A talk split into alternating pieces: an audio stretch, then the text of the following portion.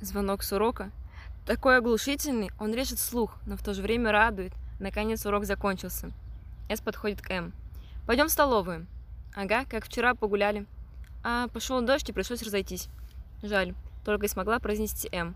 Но в голосе не слышалось какого-то сочувствия. Там присутствовала нотка радости, которую девочка постаралась запихать как можно дальше, чтобы другие не услышали этой интонации.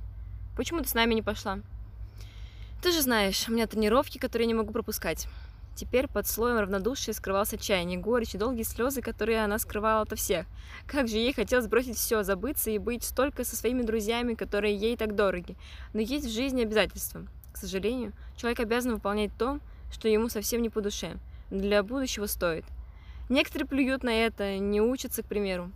Они считают, что им надо жить лишь в свое удовольствие. Раз им это не нравится, значит им это не надо делать. Но это не так. Надо перебороть себя, заставить научиться терпеть, не показывать другим свои искренние чувства. Когда-то это помогает, а когда-то только становится хуже.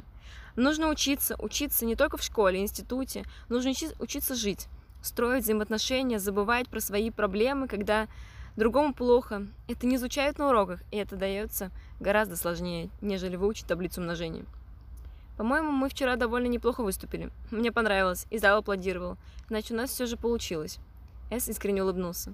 Да, мы молодцы, согласилась М.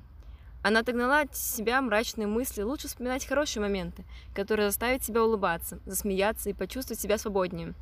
Не скованной цепями обязательств своей пока еще не до конца налаженной жизни. Мне так нравится последняя песня, она на меня почему-то влияет больше всего. Именно в этот момент я понимаю, как люблю свой класс и людей, которые меня окружают. И неужели? Ухмыльнулся С. Да, если честно, это странное чувство. Она запнулась, припоминая те ощущения, которые испытывала вчера на репетиции.